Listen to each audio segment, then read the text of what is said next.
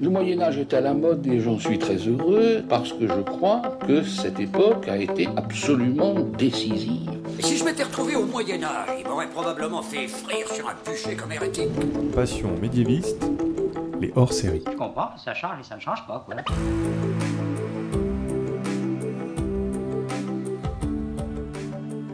Est-ce que vous savez tout du Moyen Âge? Mais d'abord, qu'est-ce que le Moyen Âge? Vous, pensez peut-être au château fort, à la peste et à Jeanne d'Arc, mais ce n'est pas que ça. En général, on dit que c'est une période de 1000 ans, de l'année 500 à l'année 1500. Mais comme, on lit- mais comme on le dit souvent dans ce podcast, il y a autant de définitions du Moyen Âge que de médiévistes. Je m'appelle Fanny Cohen-Moreau et dans ce podcast Passion médiéviste, je reçois des plus ou moins jeunes médiévistes, c'est-à-dire des personnes qui font des recherches sur le Moyen Âge pour qu'ils vous en apprennent plus et qui vous fassent mieux comprendre cette grande période historique. Épisode spécial en public, c'est parti. Excuse-moi, mais euh, il y a des gens que ça intéresse? Bonjour à toutes et à tous, bienvenue à cette première table ronde de cet après-midi d'enregistrement. Alors vous qui nous écoutez en podcast peut-être des mois, voire des années après cet enregistrement, sachez que nous sommes le samedi 10 septembre 2022 et que nous enregistrons aujourd'hui une série de trois épisodes hors série particuliers du podcast Passion médiéviste avec d'anciens et d'anciennes invités du podcast. D'abord, on parlera de la guerre, puis un épisode sur l'héraldique, et enfin, ce sera un épisode spécial de Superjoute Royal. Et donc, aujourd'hui, je ne suis pas dans le lieu d'enregistrement habituel du podcast, et je suis loin d'être seule, car nous sommes en public Et ils sont très nombreux. Nous avons le plaisir d'enregistrer ces épisodes au bar Charlie et sa bière à deux balles à Paris, à côté du métro Saint-Ambroise. Vraiment le bar où il faut aller à Paris. Et pour parler de la guerre au Moyen Âge, je ne suis bien sûr pas seule. J'ai le plaisir de recevoir trois anciens invités du podcast. Alors, par ordre d'apparition dans le podcast, euh, pendant les épisodes. Donc, on a Christophe Furon. Bonjour Christophe. Bonjour Fanny. Alors, on t'a entendu dans l'épisode 29, c'était 29 il y a si longtemps, sur les terribles Laïr et Poton de Xaintrailles, donc les deux fidèles capitaines de Charles VII pendant la guerre de Cent Ans et qui ont un peu combat- combattu avec Jeanne d'Arc aussi. Et tu es maintenant donc docteur en histoire euh, médiévale et professeur d'histoire. Ben, merci beaucoup d'être venu. Bah, merci de ton invitation. Alors, on a avec nous aussi Albert Leparc. Bonjour Albert. Bonjour Fanny, bonjour à tous. On t'a reçu dans l'épisode 35 sur les femmes dans les fabliaux et tu travailles aujourd'hui au musée de l'armée comme documentaliste. Donc forcément, pour parler de la guerre, il fallait que tu sois là. Et on a donc juste à côté de moi Peter Morel. Bonjour Peter. Bonjour Fanny, bonjour à toutes et à tous. Ah, oh, il parle bien. Tu étais, tu étais invité dans l'épisode 47 sur les comtes d'Autière, ces fameux mercenaires italiens. Et donc, tu es depuis peu bibliothécaire à la BNF. Félicitations. Merci beaucoup. Alors, toutes et à tous, on va parler donc de la guerre euh, au Moyen Âge. Donc, c'est une des thématiques qui est la plus accolée quand on pense Moyen Âge. On pense guerre, violence, euh, conflit constant. On a l'impression que tout le monde est en train de se battre tout de suite. Alors déjà, première question un peu générale, ce cliché d'une guerre constante au Moyen Âge, est-ce qu'il est vrai Est-ce que c'est une idée fausse? Qui veut commencer? Disons qu'il faut nuancer, comme d'habitude, Ah, en fait. Euh, parce que euh, si on prend le cas de la guerre de 100 ans que je connais bien, en fait, euh, on passe plus de temps à négocier en fait qu'à faire la guerre. Voilà. Il y a de longues périodes de trêve. La plus longue qui a été signée, c'était en 1396, euh, 28 ans. Alors, elle n'a pas tenu 28 ans la trêve. Euh, Les Français ont entamé les combats avant, mais il n'empêche que euh, voilà, on cherche à, faire la guerre en fait pour faire la paix. Donc à partir de ce moment-là, euh, il y a des moments où euh, bah, on cesse la guerre et donc euh, la guerre de 100 ans, par exemple, euh, n'a pas duré, ça n'a pas été euh, 116 ans de combat, quoi. Et Peter, sur les condottières, plus en Italie, est-ce que c'est aussi. Bon, le contexte italien, vous le vous rappelez peut-être si vous avez écouté l'épisode, c'est le bazar. Moi, je j'arrive pas à chaque fois, c'est très compliqué. Mais est-ce qu'on a tout le temps des guerres en Italie aussi, ou est-ce qu'on peut avoir des périodes un peu de paix? Alors non, la spécificité de l'Italie étant que c'est un espace, comme on avait dit dans l'épisode, particulièrement divisé, il y a des petits conflits entre chacune des cités, puis progressivement les conflits prennent de l'ampleur au fur et à mesure de l'extension territoriale des États. Au XVe siècle, on restera sur des conflits jusqu'à un moment où en fait il n'y aura pas de trêve mais une paix, et où ça sera tellement une paix armée qu'il n'y aura plus de conflit. Une paix armée? Une paix armée, c'est-à-dire- c'est un, peu- un petit peu comme la guerre froide, si tu veux. c'est la guerre froide du XVe siècle, c'est-à-dire que tout le monde est tellement militarisé que tout le monde se regarde en disant mais qui est le premier qui va faire la faute et attaquer? Ce qui fait que personne n'attaque. Et on voit aussi que bah, même si on ne fait pas la guerre, on a quand même des innovations en termes d'armement au, au, cours du Moyen Âge, c'est ça Albert? Exactement. Euh, en, particulier, enfin, je donne un tout petit exemple, c'est les épées qui effectivement tendent à s'allonger euh, pour être maniées à deux mains, parce que aussi, euh, on verra plus tard, il y a des innovations qui sont aussi sociales, notamment il y a plus d'infanterie à la fin du Moyen Âge, et tout ça, ça suit au niveau de l'armement. Euh, le développement de l'arbalète ne vient pas seulement du fait qu'on a découvert comment balancer un carreau, on a aussi et surtout euh, équipé plus de fantassins avec des armes. Et euh, c'est justement cette militarisation assez accélérée qui va arriver avec le développement des États. Mais je pense qu'on aura le temps de développer un peu tout ça. C'est ça. On va parler donc plein de thématiques aujourd'hui. Bien sûr, j'ai mis la guerre au Moyen Âge, mais on ne va pas pouvoir parler de toute la guerre, de toutes les guerres au Moyen Âge, parce qu'il y en a eu beaucoup. On va beaucoup en fait parler de dans un premier temps de comment on a théorisé et le rôle plutôt de la guerre en, tant que conflit et en tant que voilà, euh, événement au Moyen Âge. On va parler du concret, de comment on se battait. Euh, on va parler des hommes et des femmes qui font la guerre. Et puis, si on a le temps, à la fin, on parlera un peu des évolutions guerrières et de, petites choses comme ça. Alors, effectivement, pour commencer, moi, j'aime bien mettre les éléments. C'est un peu comme euh, c'est mes restes de, des études. Introduction, définition du sujet. Revenons à la théorie. Est-ce qu'il y a des écrits qui réglemente et qui théorise la guerre au Moyen Âge Oui, euh, tout à fait. En fait, il y a une très grande réflexion à la fois stratégique et tactique sur le rôle des armées pendant, pendant le Moyen Âge. Euh, alors, les écrits s'inspirent beaucoup euh, d'écrivains romains comme Végès ou Frontin, mais au XIVe, XVe siècle, au moment de la guerre de Cent Ans, on a beaucoup de traités militaires euh, Honoré Beauvais à la fin du XIVe siècle, et puis surtout Christine de Pisan, qui va avoir une grande influence au XVe siècle. Elle a écrit son livre d'effets d'armes et de chevalerie en 1410. Qui reprend pas mal Végès d'ailleurs. Et qui reprend beaucoup, beaucoup Végès. Et euh, elle, va, euh, elle va inspirer euh, vraiment la culture militaire du, euh, du XVe siècle.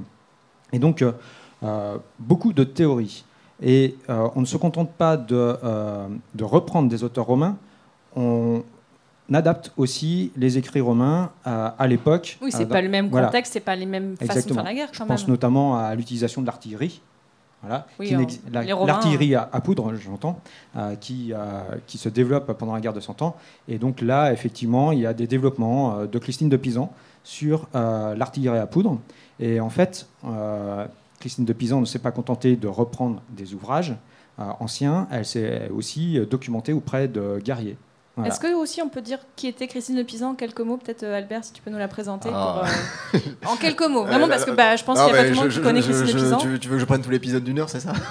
Alors non, Christine de Pisan, donc c'est une, une femme de lettres, euh, une des premières femmes de lettres euh, en langue française, De- la, une des premières effectivement, en tout cas dont on est euh, la vie et l'œuvre, et euh, qui donc euh, à la mort de son mari, euh, qui, était, qui était à la cour de Charles V, eh bien elle a donc commencé à écrire pour subvenir aux besoins de sa famille et en particulier de ses enfants. Euh, elle a notamment euh, écrit donc ce livre des faits d'armes de chevalerie, mais on cite pêle-mêle La Cité des Dames, euh, comment tout un ensemble d'écrits pour justement dénoncer le roman de la Rose. Donc ça a été aussi la première querelle littéraire en langue française. Euh, non, non, c'était une grande dame. Et ah, oh, on va probablement en reparler, mais elle a écrit, écrit aussi un ditier de Jeanne d'Arc, donc un éloge de Jeanne d'Arc, femme guerrière euh, justement caractérisée par le fait qu'elle était complètement exceptionnelle. Et qui est accessoirement le premier texte écrit encore du vivant de Jeanne d'Arc et traitant du sujet. Et comme le lobby italien fonctionne toujours, je pense que vous êtes habitués avec les épisodes, il Oh se bah, trouve qu'elle est d'origine italienne. Ah bah oui, il y avait un indice dans son nom quand même. Oui, bah, son père, en l'occurrence, était à la cour de Charles V, mais c'était Tommaso di Benvenuto di Pisano. À tes souhaits. ah, voilà. Thomas de Bienvenue de Pisan. Alors dans ces textes et dans les autres, comment est-ce qu'on pense la guerre au Moyen Âge Enfin, c'est un peu vaste comme question, mais je ne sais pas si vous avez une réponse déjà comme ça. Alors, en fait, euh, il y a plusieurs thématiques qui sont développées dans, les traités euh, militaires du Moyen Âge, euh, et des thématiques qui, en fait, euh, qu'on va aborder euh, tout au long de, cet épisode. Euh, donc, euh, la logistique, très importante, euh, l'organisation de l'armée, parce qu'il y a une grosse problématique à la fin du Moyen Âge notamment, c'est la discipline des hommes d'armes, surtout quand ils ne sont pas payés, et donc, euh, justement, euh, il- enfin, dans tous les traités militaires et politiques, pas seulement, euh, eh bien, on recommande au chef de guerre de bien payer ses hommes s'il ne veut pas que ça finisse en pillage. Voilà. Et est-ce qu'on a aussi dans ces textes de, de l'écriture, même enfin, pour comment gérer une bataille ou ce genre de choses? Pardon. Euh, oui, Euh, on recommande de. Il y a un proverbe qui est très connu euh, à l'époque, qui est très courant, qui résume à peu près tout, euh, toute, la, pensée militaire. C'est la guerre se fait à l'œil. C'est-à-dire que on doit observer l'adversaire en utilisant des espions. euh, on doit observer le terrain. Et ensuite, on doit prendre les décisions en fonction des observations, pas seulement de ce, dont on entend parler, et pas seulement en fonction des a priori. Voilà. Il faut avoir l'œil sur l'adversaire et sur le terrain qu'il occupe. Alors, est-ce que vous voulez rajouter quelque chose, peut-être, Albert? Bah, du coup, effectivement, euh, on- ça c'est une sous-thématique qu'on n'aura probablement pas vraiment le temps de creuser, mais l'importance euh, de l'espionnage euh, au Moyen Âge et pour justement dans, un but guerrier, ça, ça, parcourt le Moyen Âge. Les Vikings, euh, pour préparer leur raid, trouver des contacts sur place et ensuite se renseigner sur les côtes, se renseigner sur les possibilités, sur les débouchés marchands aussi beaucoup. Et ça, à la fin du Moyen Âge, on soupçonne en particulier de plus en plus de femmes euh, de- d'exercer de l'espionnage. Parce qu'il y a un gros exode rural de femmes depuis la campagne et euh, elles sont immédiatement regardées avec beaucoup de, de suspicion. Je vous renvoie pour ça vers l'épisode 5 du podcast sur les espions en temps de guerre avec Vincent Létumier, que j'ai reçu il n'y a pas très longtemps à Blois aussi. Alors, si on rentre dans le concret de la guerre, la bagarre. Alors, comment déjà, comment se décide une guerre? Parce que ben, on s'énerve en taverne, mais ça part pas forcément en guerre. Comment est-ce qu'on décide, ok, là c'est la guerre? Bon chance, non? Bon, on va résumer avec les principaux intérêts finalement, c'est-à-dire intérêt économique, le commerce en général, couper des routes commerciales, prendre l'ascendant vis-à-vis d'une cité rivale, surtout en Italie. Désolé, hein, on, se- on ne se modifie pas. On peut pas C'est- faire un jeu à boire à chaque fois que tu dis Italie, on boit un Italie ou shot condottière, tout le monde va finir bourré avant la fin. hein. L'intérêt politique, donc une volonté d'imposer son régime politique ou d'imposer un parti. Je ne refais pas l'histoire entre les Guelfes, les Gibelins et l'histoire de l'Italie médiévale, parce que sinon on en a jusqu'à la fin de la soirée. Oui. Voilà. Ou encore les intérêts sociaux. C'est-à-dire Tout ce qui est, bah, finalement, les intérêts sociaux sont liés, c'est-à-dire imposer un parti aristocratique ou imposer les vues d'un État sur un autre. Et euh, il y a aussi des intérêts personnels, c'est-à-dire que, par exemple, euh, pendant la guerre de Cent Ans, euh, beaucoup de petits nobles qui sont en voie de déshéritage, je ne sais pas si ça se dit, mais voilà, en, voie de perdre leur héritage ou perdre leur, statut de noble, eh bien, s'engagent dans le métier des armes pour rester nobles et espérer l'ascension sociale. C'est le cas de, mes deux capitaines chéris, hein, et Poton de Xintrailles, euh, qui euh, sont des cadets, qui n'ont pas beaucoup de chances d'hériter. Enfin, pour Laïr, il n'y a, pas de chance d'hériter. En fait, la famille est en train de tomber en quenouille quasiment. Et donc, euh, la guerre leur permet d'acquérir euh, gloire et richesse et ascension sociale au final. La guerre fournit des avantages en soi et la mener, en final, en tout cas la mener pour un roi ou s'engager pour un roi a toujours un avantage direct. C'est pour ça, euh, mais il faut voir jusqu'où. Euh, on voit souvent la guerre comme quelque chose qui était absolu. En particulier, on oppose souvent, on dit que la guerre de Cent Ans, c'était l'Angleterre qui voulait euh, s'emparer de la couronne de France. Aujourd'hui, la plupart des spécialistes sont plus mitigés sur le sujet. Mais On les bourguignons dans l'histoire, quand même, qui ont mis pas mal de bazar. oui, alors bien sûr, alors, euh, oui, il y, y a évidemment cette histoire, cette, histoire mais le déclenchement de la guerre, en tout cas, on a souvent fait passer ça pour justement la couronne d'Angleterre qui voulait s'emparer de la couronne de France et de tout le territoire français. En réalité, les objectifs étaient plus modestes et plus territoriaux. En particulier pour l'Angleterre, c'était surtout de contrôler la Guyenne euh, afin d'avoir de gros débouchés économiques. Au final, la couronne euh, de France, c'était pas vraiment dans son intérêt. On va pas faire une guerre pour la Guyenne, quand même. Et euh, justement, pour rebondir sur ce que, dis- ce que tu disais sur la guerre de Cent Ans, euh, les historiens britanniques ont tendance à considérer la guerre de Cent Ans plus comme un conflit euh, à dimension européenne maintenant. C'est-à-dire que ce n'est pas seulement un conflit euh, franco-anglais, même si c'est le nœud du problème. Euh, il y a plein de conflits annexes qui viennent se surajouter euh, ou qui se lient avec la guerre de Cent Ans, euh, conflit entre l'Angleterre et l'Écosse. On a des hommes d'armes qui, anglais et français qui vont jusqu'en Italie euh, pour faire du mercenariat. L'Espagne est impliquée à plusieurs reprises dans le conflit. Enfin, toute la marge occidentale en fait, de l'Europe est impliquée d'une manière ou d'une autre dans la guerre. Même en France, il y a des espèces de conflits qui servent un peu de guerre froide, en tout cas de tampon pour en fait l'affrontement entre la- l'Angleterre et la France. Ne serait-ce que le- les guerres de succession de Bretagne, c'est euh, tout à fait intégré. C'est une petite partie de la guerre de, de 100 ans. voir la France et l'Angleterre, mais tu peux aussi dire entre la France et la Bourgogne, puisque on, peut tirer les liens à travers tous les conflits européens. Il y a des répercussions entre tous les conflits finalement, quel que, quel que soit l'espace géographique où ils se situent. Vous trouverez toujours des alliances ou des soldats qui viennent d'un espace guerrier pour aller sur un autre espace et qui font que voilà. Comme le disait Christophe, maintenant on pense la guerre à l'échelle de l'Occident médiéval et non plus seulement à l'échelle d'un seul territoire. Bon, d'ailleurs, alors on va parler surtout de la guerre quand même à la fin du Moyen Âge parce que j'ai pas de spécialiste du haut Moyen Âge autour de la table, comme vous pouvez vous en rendre compte. Là, c'est quand même beaucoup de guerres de 100 ans, mais n'hésitez pas à faire un peu des références aussi sur. euh, je sais pas, on va pas parler de la fête de mérovingienne, pourtant c'était très rigolo, mais, euh, mais voilà. Est-ce que, non, et petite question subsidiaire, est-ce qu'il y a des déclarations de guerre? Est-ce qu'on a des traces de ça dans les archives? Est-ce que, parce que, je sais pas, enfin, est-ce qu'il y a euh, un, un- On peut dire, ah ça, c'était une déclaration de guerre? Une petite anecdote pour lancer, le- pour effectivement pour rebondir là-dessus, pour euh, lancer le sujet, et ensuite je pense que Christophe va pouvoir répondre un peu plus en détail, c'est que techniquement, la déclara- le, le roi d'Angleterre a déclaré la guerre à la France que deux ans après que les combats aient commencé.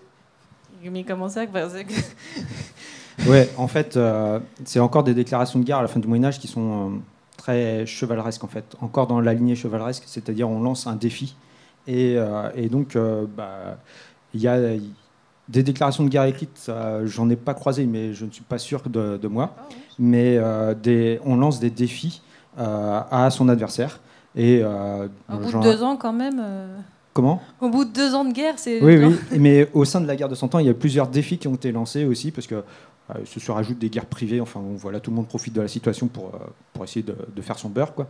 Et donc, euh, du coup, euh, oui, on a des déclarations de guerre qui, qui, qui sont faites, mais souvent par l'intermédiaire d'un héros.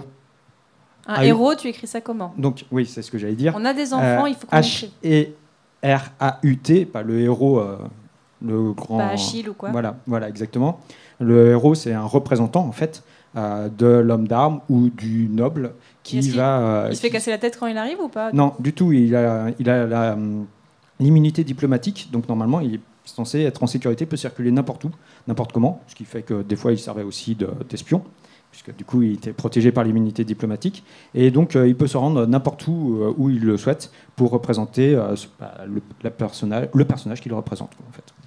Je rebondis du coup sur Christophe pour, euh, par rapport à la diplomatie. N'oublions pas que les 14e et 15e siècles sont aussi ceux de la naissance et du développement de la diplomatie à grande échelle dans les États.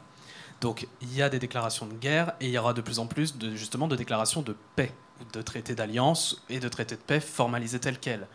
Je prends euh, par exemple le traité de paix de Bagnolo, ça ne dit rien à personne dit comme ça. Dis-moi, c'est en Italie, c'est ça? C'est en Italie, bien évidemment. Surprise Alors, c'est un traité de paix qui a été fait en territoire neutre à la suite d'un conflit, bon, qui est la guerre des Pazzi à l'origine entre Florence et les États pontificaux suite à la tentative d'assassinat des Médicis en 1478. S'en est débouché une guerre qui a entraîné la moitié de l'Italie dans le conflit, et sauf que pour la première fois, on assiste à la réunion d'une forme de grand concile avec des représentants de tous les États de la péninsule qui se réunissent ensemble pour déclarer la paix, ce qu'on n'avait pas dans les siècles précédents. Et alors, une fois qu'on s'est dit, allez, c'est bon, on fait la guerre, comment est-ce qu'on la prépare un petit peu? Est-ce qu'il y a des guerres qui sont préparées un peu en amont ou est-ce que, bon, euh, bah, on, fait sur le tas? Euh, oui, enfin, c'est préparé, il y a toute une logistique qui se met en place. Euh, en plus, à la fin du Moyen Âge, les États se développent beaucoup, donc ils développent beaucoup l'aspect logistique et l'aspect administratif, c'est-à-dire qu'ils cherchent à savoir bah, combien de personnes ils vont avoir sur le terrain, qui va les commander, comment les payer. Et euh, donc, euh, du coup, il y a une grosse préparation, et puis euh, il y a tout l'aspect logistique, construire des bateaux pour les, batailles navales. Enfin, on réquisitionne les bateaux plutôt pour les batailles navales en France, parce qu'on prend des bateaux marchands et puis on les transforme en bateaux de guerre, quoi, en gros. Et, et faire signer des contrats aussi, principalement. Quoi. Et puis évidemment euh, tout ce qui est tout, l'aspect matériel euh, qui, euh, qui, qui est- encore plus visible. Alors forcément ça c'est encore une fois on parle beaucoup de fin du Moyen Âge parce que c'est encore plus visible grâce aux sources. Mais le, tout l'aspect logistique avec le fait de réunir du matériel pour construire des camps, pour transporter une artillerie, pour réunir aussi du bétail. Le- le- les- armées de François Ier, ok on est presque sorti du Moyen Âge, mais les armées de François Ier c'est c'est- plusieurs dizaines de milliers de chevaux. C'est énorme. Faut les nourrir, hein, tous les canassons. Exactement. C'est une spécificité qu'on a particulièrement, encore une fois, en Italie. Si on regarde l'évolution des contrats d'engagement des troupes mercenaires, je pense que Christophe me rejoindra par rapport à ça en particulier, sur le fait qu'au début, c'était les États qui devaient mettre à disposition, que ce soit les chevaux, les vivres, et accessoirement le paiement des soldes, très accessoirement. Et au XVe siècle, ça sera complètement au condottiere de mettre à disposition l'entièreté. Ce qui montre qu'il y a vraiment quelque chose de préparé, normé dans un document qui a valeur juridique pour préparer la guerre. C'était les auto-entrepreneurs de la guerre, en fait. Oui, on peut dire ça comme ça.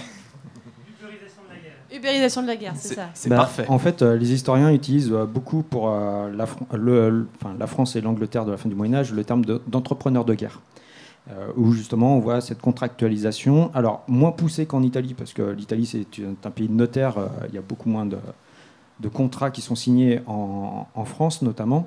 Euh, mais euh, oui, le capitaine en France, l'air et poton de Xintrailles, euh, ce qui fait leur réputation, c'est leur capacité à mobiliser parfois plus de 1000 hommes, ce qui est énorme pour l'époque, euh, à eux tout seuls. Voilà. Et donc, c'est ça qui, qui fait l'importance d'une armée aussi, c'est le capitaine, sa capacité à mobiliser et à assurer la logistique. Et alors, donc la guerre, est-ce que c'est seulement un enchaînement de batailles, donc de bagarres, ou est-ce qu'on trouve aussi d'autres façons de, de faire la guerre au Moyen-Âge Bah, en fait, euh, la bataille rangée est extrêmement rare au Moyen Âge. Euh, Est-ce que tu peux déjà expliquer ce que c'est une bataille rangée au Moyen-Âge par rapport Bon, à l'imaginaire qu'on peut euh, avoir c'est- euh, les batailles qu'on imagine en regardant par exemple des, des, des œuvres de fantasy comme Le Seigneur des Anneaux où il y, a, euh, il y, a, il y a des milliers de soldats contre des milliers d'autres et puis ils se tapent dessus sur un grand champ bien dégagé. C'est en fait très rare que ce genre de bataille rangée arrive parce que d'abord c'est effectivement meurtrier et on rappelle que au Moyen Âge ce sont les nobles qui font la guerre donc envoyer des nobles ce- au casse-pipe, c'est une assez mauvaise idée. Parce qu'on perd des cousins, on perd des copains, on... Et, euh, On pense à tous les petits anges partis trop tôt à Zincourt et tout ça. euh. Exactement. Et puis même, alors évidemment, à la fin du Moyen Âge, c'est plus meurtrier, mais avant cela, euh, le but d'une bataille rangée était surtout de faire des prisonniers, de capturer des nobles qui valent assez cher pour pouvoir récupérer des rançons. En fait, c'est- non, mais depuis tout à l'heure, on dit que ça. En fait, c'est les sous, la guerre. Ben oui, Comme à peu près tout, j'ai envie de dire. on vit vraiment dans une saucisse. Donc C'est on, le a, nerf de la guerre. donc on a parfois des batailles rangées, mais on a aussi donc qu'est-ce qu'on a d'autre en fait comme euh, comme événements qui peuvent rythmer une guerre? Bah, principalement des sièges en fait. Voilà. On encercle la ville, on essaie de l'asphyxier euh, pour qu'elle se rende d'elle-même. Tout- euh, la plupart des armées n'ont pas la capacité de prendre d'assaut euh, une ville. Voilà. Les petites places, on les prend par ruse, souvent. Et, euh, et donc, euh, du coup, euh, c'est vraiment le siège qui est la principale activité proprement militaire. Mais il y a aussi le pillage. Le pillage, c'est pas seulement se mettre de l'argent dans les fouilles, c'est aussi asphyxier l'économie adverse, donner un coup au moral, notamment les grandes chevauchées anglaises de la guerre de Cent Ans, où sur plusieurs centaines de kilomètres, vous avez l'armée anglaise qui va éviter les grandes villes, justement, pour piller les campagnes sur une largeur de plusieurs dizaines de kilomètres et ruiner vraiment les récoltes. Et là, ça permet de donner un coup à l'économie adverse et aussi un coup au moral. On démontre, enfin, les Anglais démontrent ainsi que le roi de France est incapable de les défendre. Avec euh, la fin du Moyen Âge où la, cavalerie tente à, enfin en tout cas la cavalerie lourde tente à être beaucoup moins efficace euh, et donc où on mobilise beaucoup plus de, soldats à pied, c'est euh, là on parlera, c'est des innovations au niveau de l'armement aussi. On leur donne beaucoup plus de lances et aussi des pics, donc vraiment des, lances très longues de plus de 2 mètres. Et là on remarque qu'effectivement si les pillages ne tentent pas à s'arrêter, ça fait plus vraiment partie de la stratégie principale à toute fin du Moyen Âge de piller. Parce que bah, avec un, un pic, c'est beaucoup plus difficile de fourrager et de piller. Et les soldats, d'ailleurs, les soldats sont, sont pas très contents au début de, de plus pouvoir piller. Mais bon, passons. Et Christophe, est-ce que tu peux nous donner peut-être un exemple de siège, bon, parce qu'on connaît Orléans, compagnie et tout ça, mais un autre exemple peut-être de siège pendant la guerre de Cent Ans qui a pu, euh, voilà, est-ce que tu as, voilà, une idée comme ça? Alors, euh, le premier qui me vient à l'esprit, c'est le siège de Calais. Euh, 1346-1347, il a duré 11 mois. Donc, euh, c'est euh, le roi d'Angleterre, Édouard III, qui assiège la ville de Calais pour avoir une tête de pont pour pouvoir débarquer ensuite ses troupes euh, dans le nord du royaume de France. Et donc, euh, il encercle la ville. Euh, la ville résiste. Et euh, au bout de euh, 11 mois, euh, après avoir mangé bah, les chats, les chiens et puis les rats, la ville finit par se rendre. Et euh, elle envoie en délégation au roi d'Angleterre euh, six bourgeois qui, euh, qui vont se rendre, sachant qu'ils risquent l'exécution, parce que plus une ville euh, résiste à l'autorité de, de son assiégeant, plus elle a de chances d'être pillée, euh, saccagée et ses habitants massacrés. Et donc, du coup, ces, six, ces six bourgeois sont censés se sacrifier pour rendre la ville et éviter le pillage et la mort de tous ses habitants. Il ne doit pas y avoir beaucoup de volontaires, j'imagine, quand il faut aller négocier. C'est compliqué. Alors là, le problème des sources, c'est qu'elles sont euh, très orientées et euh, donc euh, c'est euh, c'est pas évident de faire la part des choses. Mais il y a des rituels comme ça qui sont mis en place. Alors là, le rituel a été étudié par Jean-Marie Meuglin, mon directeur de thèse, et c'est pour ça que j'en parle. C'est le premier qui est venu. Voilà. Et, et donc, en fait, c'est le rituel donc, de l'accord de cou. C'est un rituel de pénitence, pour faire simple, qui fait que euh, les, si, les six bourgeois se rendent en tenue de pénitent avec la corde au cou en signe d'humilité euh, au roi. Euh, le roi apparaît comme en colère dans un premier temps à cause, de leur résistance. Et puis il y a la femme du roi, Philippa, qui intervient pour l'adoucir. Et finalement, les six bourgeois sont, sont épargnés. En fait, tout ça, c'est de la mise en scène. Dès le début, on sait que personne ne va mourir. Mais c'est une manière de renouer le dialogue et de euh, montrer finalement que chacun euh, garde son honneur. Voilà, les bourgeois ont bien résisté, ils se rendent dans l'honneur en faisant pénitence. Le roi, il a sauvé la face parce qu'il s'est montré magnanime finalement.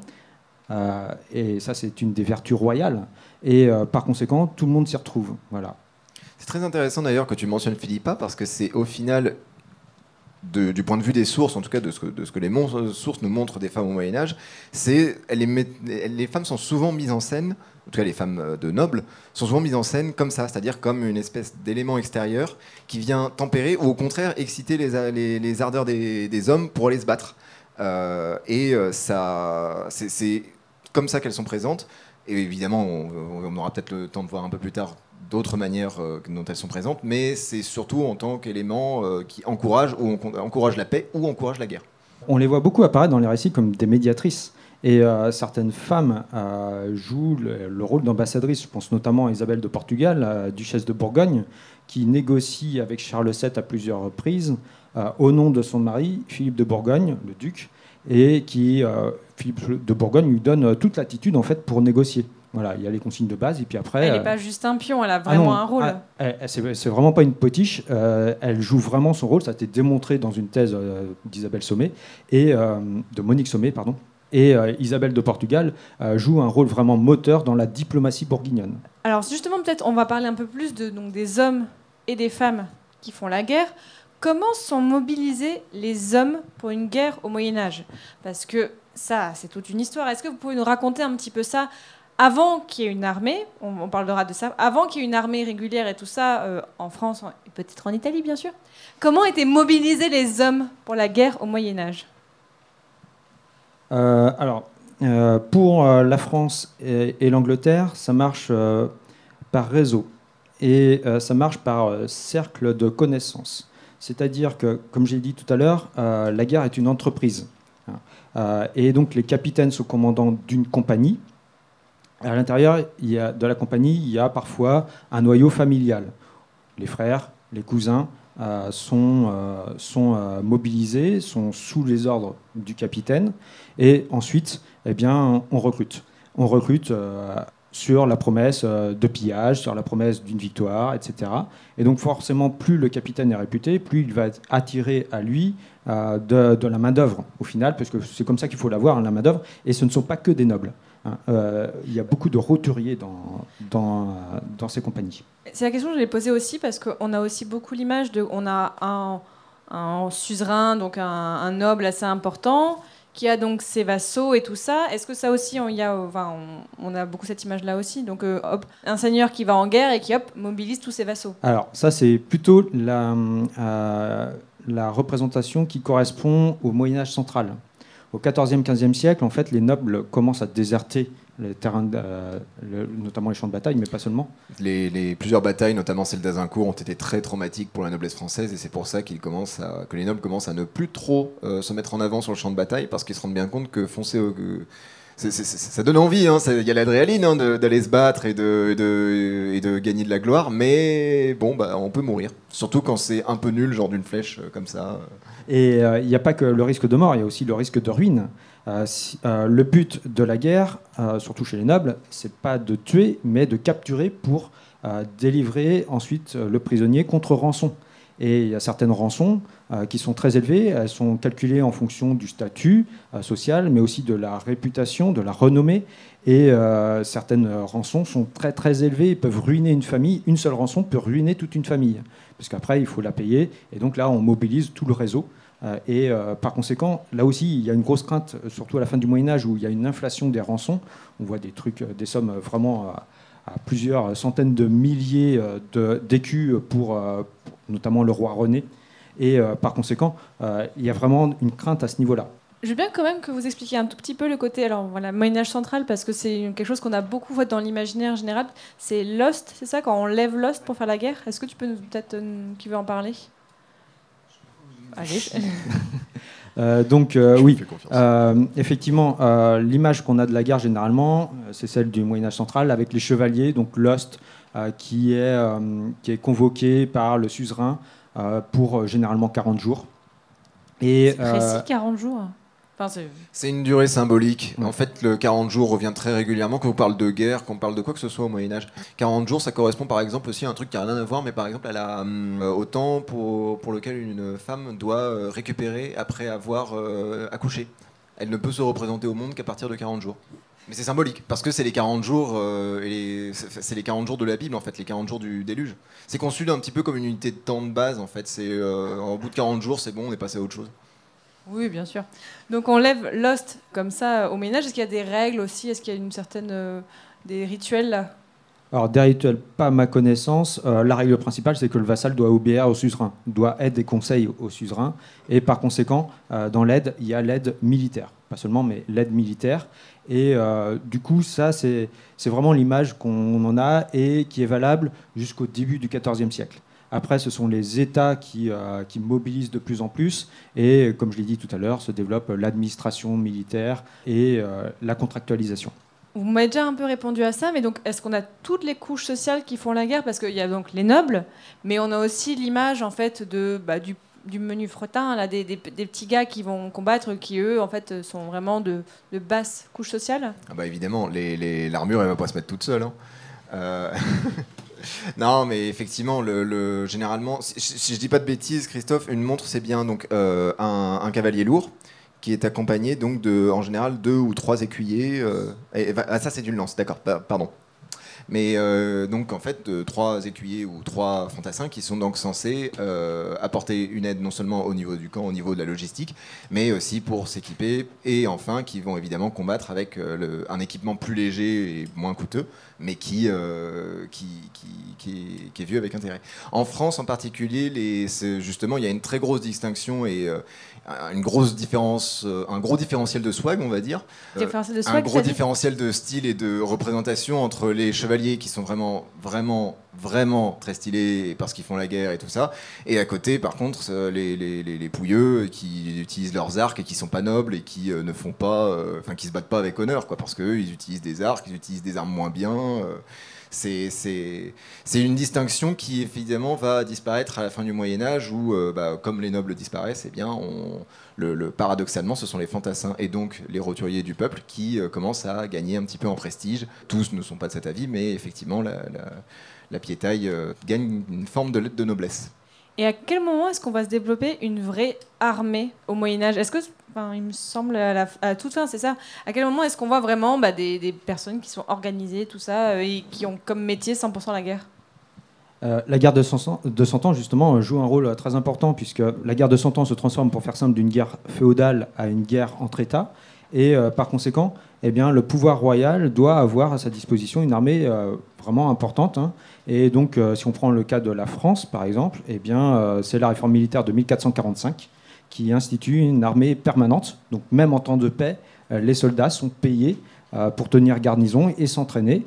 Euh, et donc voilà. Alors il y a eu un prémisse avec le règne de Charles V, donc à la fin du XIVe siècle, qui a tenté déjà de mettre en place une armée permanente. Et puis ça s'est délité après sa mort en 1380, puisque les, les grands nobles n'appréciaient pas trop de se voir confisquer leur, finalement leur rôle militaire. Et en plus, il y a eu la folie de Charles VI qui a fait que euh, l'État s'est un peu délité à ce moment-là. Donc Charles VII a mis du temps, mais en 1445, il impose sa réforme avec beaucoup de difficultés. Et encore, ça marche pas très bien. C'est-à-dire que les francs archers, ils sont quand même euh, réputés comme étant pas particulièrement disciplinés ni très efficaces, euh, et surtout comme, étant particulièrement coûteux. Alors certes, en face, on a des mercenaires suisses qui coûtent vraiment très cher, mais qui au moins sont d'une efficacité assez redoutable. Et c'est justement en se calquant sur le fonctionnement de, de toute l'infanterie suisse que la France va réformer un peu son armée et encore former des lanciers et des, des- des piquiers qui sont en mesure de- de- de se battre longtemps et efficacement. Et en Italie? Alors en Italie, le schéma est encore différent. C'est-à-dire que comme il n'y a pas de suzerain impérial, en l'occurrence, puisque je refais pas l'histoire de l'Italie, c'est trop compliqué, vous le savez, et on n'a pas le temps. Il nous reste 10 minutes. hein. Il nous reste 10 minutes. déjà En fait, on a la mise en place d'armées quasi permanentes par la volonté des États à partir de la fin du XIVe siècle en Italie. Pourquoi? Parce que à l'origine, les condottières étaient conçus comme des entrepreneurs privés chargés par les États de mettre à disposition des hommes qu'ils recrutaient eux-mêmes. Au XIVe siècle, première évolution, c'est des étrangers qui viennent faire la guerre, qui se constituent en compagnie sur un principe semi-électif. Oui, je sais, c'est compliqué. Ils élisent leur chef, ils élisent le conseil de la compagnie, et c'est ce conseil qui est en interaction avec les cités pour se faire solder ou les menacer de tout brûler. Si on résume. À la fin du XVe siècle, la différence va venir qu'il y a cette bascule, les étrangers quittent l'Italie, les Italiens prennent le pouvoir sur leurs armées en quelque sorte, et la volonté des cinq grands de l'Italie du XIVe et XVe siècle, c'est-à-dire la République de Venise, Milan, la République de Florence, les États pontificaux, même si les États pontificaux, c'est à partir de la fin du grand schisme d'Occident, donc 1417, retour de Martin V à Rome, et le royaume de Naples, d'assurer une forme d'hégémonie sur l'Italie. Au final, on a cette répartition. Les grands États sont des États indépendants. Les petits États, en général, sont dirigés par des familles de condottières qui assurent leur pouvoir par la pratique du métier des armes. Et on dit bien métier des armes. C'est littéralement conçu comme un métier professionnel. On l'a abordé tout à l'heure, la place des femmes, les places des femmes, pour, euh, pas- on va pas mettre, c'est pas la femme, c'est les femmes et c'est les places des femmes euh, dans la guerre. Donc on a parlé effectivement des femmes qui pouvaient être médiatrices, qui pouvaient être espionnes. Est-ce qu'on a des femmes qui combattent au Moyen Âge Ah, Ça, c'est. Alors, c'est une question euh, qu'on essaie de traiter à fond euh, en ce moment au musée de l'armée, car on prépare une exposition sur le sujet, sur en fait la guerre comme définition des normes de genre, et en particulier donc sur cette image des femmes combattantes. Image qui apparaît très peu en fait au Moyen Âge. Même Jeanne d'Arc, qui est quand même un grand arbre qui cache une euh, forêt qu'on connaît très mal, même Jeanne d'Arc, dans les procès, il n'est mentionné à aucun moment qu'elle se bat. Elle tient même à bien affirmer que elle, elle n'a tué personne. Elle menait les armées au combat, elle avait son grand étendard, elle avait une épée, mais elle ne l'utilisait jamais. Euh, parce que euh, c'était aussi pour des. Jeanne d'Arc était très maline. Elle connaissait beaucoup de choses, même au niveau du, droit, et donc savait que lorsque les juges lui posaient des questions euh, du type, du type avez-vous mené, avez-vous galvanisé vos armées pour avec des forces démoniaques, euh, elle faisait toujours en sorte d'esquiver parce qu'elle savait que euh, elle disait toujours qu'elle combattait pour la France, même si elle n'a tué personne parce que sinon elle serait coupable d'assassinat. Mais elle a combattu pour la France. Et à ce moment-là, les juges n'insistaient jamais sur son rôle guerrier parce qu'à partir du moment où, elle, où il reconnaissait son rôle guerrier, et ben elle tombait dans le droit de la guerre. Et donc énormément des crimes qu'elle commettait comme, devenaient légitimes. Donc euh, c'est pour ça qu'une autre combattante qu'on connaît bien, Jeanne d'Evreux, qui euh, donc est une, euh, la première pirate française, femme pirate française. euh, À et- quelle époque? Alors c'est, il me semble, lors des guerres de succession de Bretagne. Son mari a été tué par, l'Europe- par les forces françaises et donc c'est à elle de, devoir diriger le domaine et se refaire donc se, se re- retailler un domaine et protéger ses enfants. En eh bien ce qu'elle fait, c'est qu'elle se met au service du roi d'Angleterre et elle commence à piller des, des bateaux français. Euh, Jeanne d'Evreux, évidemment, euh, lorsqu'elle est décrite dans les chroniques, n'est pas décrite de manière particulièrement euh, positive, parce que une femme qui, dans la pensée médiévale, une femme ça donne la vie, et donc euh, qu'elle commence à donner la mort, mais c'est le pire crime. Et donc on, lui, on la montre faire des pillages, on la montre être affreuse, torturer des gens, voilà. C'est, on, on ne sait pas à quel, encore une fois, on ne sait pas à quel point ça peut être vrai. C'est toute la problématique quand on parle des femmes au Moyen Âge, c'est qu'on ne sait pas à quel point ça peut être vrai, mais en revanche, on sait très bien ce que, ce que les clercs et les personnes qui écrivent veulent dire. Alors, j'ai un autre exemple. Euh, si je vous dis Caterina Sforza, ça. Ouais Ca- Alors, Caterina Sforza, duchesse de Forlì à la fin du XVe siècle, particulièrement connue pour être l'une des principales femmes en armes du XVe siècle en Italie, a défendu sa cité contre les Borgia. Albert nous a fait ce magnifique cri de horde parce qu'elle est représentée dans Assassin's, dans Assassin's Creed, pardon. Ouais. Mais le problème, c'est que la vision d'Assassin's Creed est particulièrement fausse. Oh. Voilà. Alors, oui, elle a harangué les Borgia depuis le sommet de la muraille. Ouais. Oui, elle a dit. Parce qu'en fait, les Borgia avaient joué d'une ruse en capturant ses enfants. Euh, oui, elle a dit si vous Ils tuez l'ont mes. cherché quand même. hein. Ils l'ont cherché. Si vous tuez mes enfants, vous en faites pas, j'ai tout le matériel pour en faire d'autres. Littéralement. voilà. Mais, mais sauf que le problème, c'est que c'est une vision particulièrement machiavélique de la femme en armes, et Machiavel, qui est justement contemporain de Caterina Sforza, Et italien. et italien, toujours. Ah, Désolé, c'est mon champ d'études. Mais on voit finalement, elle est représentée dans Assassin's Creed comme dans les chroniques de l'époque comme étant rusée, manipulatrice, n'hésitant pas à jouer de, ses- de ses charmes et de ses atours. Ouh, pour- la vilaine femme. Exactement. Sauf que la réalité, au final, on retombe sur le même principe que Jeanne d'Evreux, c'est je dois défendre ma terre, je dois défendre mes enfants, je suis prête à tout. Ce qui fait qu'on l'a surnommée la lionne ou la tigresse de Forlì. Donc, euh, ça donne à peu près l'idée, même si encore une fois, voilà, de ce dont elle était capable. Il y a toujours un, arrière-plan euh, qui est très difficile à décoder quand il s'agit de représenter les femmes en armes, parce qu'évidemment, il y a toujours une idée que, que, que c'est pas naturel, que c'est pas normal. Et alors, je sais pas si Christophe, tu t'accordes avec ça, mais j'ai comme une impression que quand on représente des femmes en armes avant la formation des États, c'est-à-dire à peu près avant le XIe siècle, euh, c'est toujours effectivement dans l'idée que quand il y a des femmes en armes, c'est euh, une sorte de miracle, une sorte d'exceptionnalité euh, qui est en rapport avec le sacré. Et à partir du moment où les États commencent à se construire, et donc que la guerre elle-même commence à devenir un petit peu hors la loi, c'est-à-dire hors, euh, c'est pas normal la guerre. L'état normal c'est la paix, et la guerre c'est un moment d'exceptionnalité. Et ben là on voit plus de femmes qui viennent notamment euh, bah, aider à réparer les remparts, aider à réparer les fortifications. euh, et c'est, mais il y a toujours dans cette idée que c'est exceptionnel. et que une fois que la guerre sera finie, et bah, elle retourne à la maison quoi. Je suis pas sûr que ce soit lié au développement des États, mais par contre, ce qui est sûr, c'est que euh, quand, une ville est assiégée, tout le monde participe à la défense, et notamment les femmes. Et, euh, et on voit beaucoup de femmes sur les remparts, euh, et pas seulement dans l'approvisionnement, mais en train de balancer tout ce qu'elles ont sous la main pour, euh, sur, la- tête des ennemis. Et il y en a une qui est célèbre, qui, est devenue légendaire, hein, Jeanne Lenné, dit Jeanne Hachette, qui a défendu sa ville de Beauvais, qui était assiégée par le duc de Bourgogne, et qui, bah, qui s'est rendu célèbre justement avec sa petite hache en train de désinguer de l'anglais à tout va. Quoi. On s'achemine un petit peu vers la fin de cet épisode, mais il y a encore des points que je voulais aborder un peu avec vous. Alors justement, on l'a un petit peu dit tout à l'heure, Albert, sur les innovations techniques. Bon, bien sûr, on va pas vous faire euh, tout un cours sur l'innovation technique euh, et guerrière pendant la guerre. Est-ce que tu pourrais peut-être nous en placer quelques-unes comme ça de, de choses qu'on voit évoluer au cours du Moyen Âge Euh, à partir du XIIe siècle, on voit l'arbalète revenir. Alors, parce que les le principe de l'arbalète c'est en fait assez vieux. Même on soupçonne qu'il y a des- que les Grecs utilisaient une sorte de grosse arbalète euh, avant, euh, avant que évidemment l'em- l'Empire romain ne prenne le dessus. Mais ensuite, jusqu'au XIIe siècle, on n'en voit pas trop. Et puis, on a soudain des interdictions de l'Église contre l'arbalète, parce que contrairement à l'arc qui demande un bon entraînement euh, et qui n'est pas, euh, enfin, qui forcément c'est difficile de se former à l'utilisation d'un arc, l'arbalète peut être utilisée assez facilement par n'importe qui, malgré le fait que ce soit légèrement moins efficace parce que c'est très long à recharger euh, et, tout ça.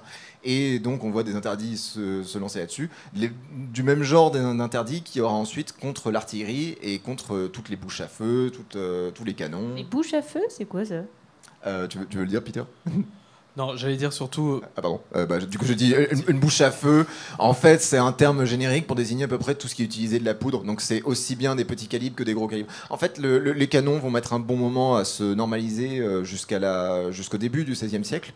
Euh, mais au- à partir entre le XVIe siècle et Napoléon, euh, le, principe, le, le principe des canons ne va absolument pas bouger. Ça va stagner, mais parce qu'en fait, c'est standardisé. Mais avant cela, il y a différents calibres. On parle de coulevrine, on parle de serpentine, on parle tout un tas de termes qui distinguent moins le calibre de- du, boulet, du boulet de canon que en fait euh, le- la matière du boulet. Donc ça peut être aussi bien de la pierre, du métal et tout ça. Bref, euh, c'est une arme nouvelle, donc forcément, il y a plein de noms différents. N'oublions pas une chose, c'est que si on conçoit euh, la guerre au Moyen Âge comme étant un espace au niveau de l'Occident médiéval et non pas seulement au niveau des États à peu près que l'on connaît aujourd'hui, il y a également toutes les migrations techniques par les migrations de soldats. Euh, J'ai des soldats anglais qui descendent en Italie pour combattre, ils vont pas venir sans armure, sans armement. Ils ont leur technique, ils amènent leurs évolutions d'armement. C'est comme ça qu'on se retrouve à partir de 1360 en Italie avec des longbows pendant les batailles, par exemple. Les longbows, c'est les arcs longs, qui sont la spécificité des Anglais au début de la guerre de Cent Ans. Qui ont fait un peu mal pendant la guerre de 100 ans. Voilà. Pas merci la bataille de l'Écluse, pas merci la bataille de Crécy. Exactement. Je vous invite à écouter le dernier Super Joute Royal, il me semble, où on en parlait. Et la, la fin du XVe siècle en Italie, au moment où Charles VIII arrive avec les armées françaises pour reprendre le trône de Naples en l'occurrence, il descend avec l'artillerie française qui est conçue comme étant la meilleure d'Europe. Les murailles des cités italiennes en face étaient quasiment inexistantes finalement. C'était absolument pas fait pour l'évolution technique qui arrivait d'un autre espace. Exactement. Et puis euh, de- depuis le début, moi je parle des pics. Euh, les pics, ils sont pas venus de nulle part. C'est les, les, les Suisses en fait qui les ont introduits. Euh, à la base, ils étaient plutôt euh, Team Albard et puis ils sont passés Team Pic. Et à partir du moment où ils se sont rendus compte que c'était encore plus efficace. Et surtout que ça permettait d'alterner un combattant qui sait pas combattre avec un vétéran.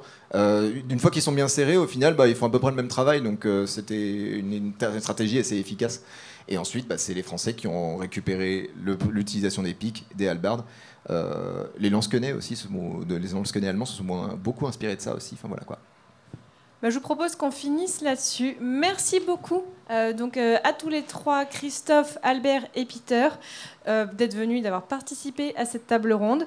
Je veux bien sûr remercier le Charlie qui nous accueille aujourd'hui. Je veux remercier les bénévoles et tout le monde qui nous a aidés.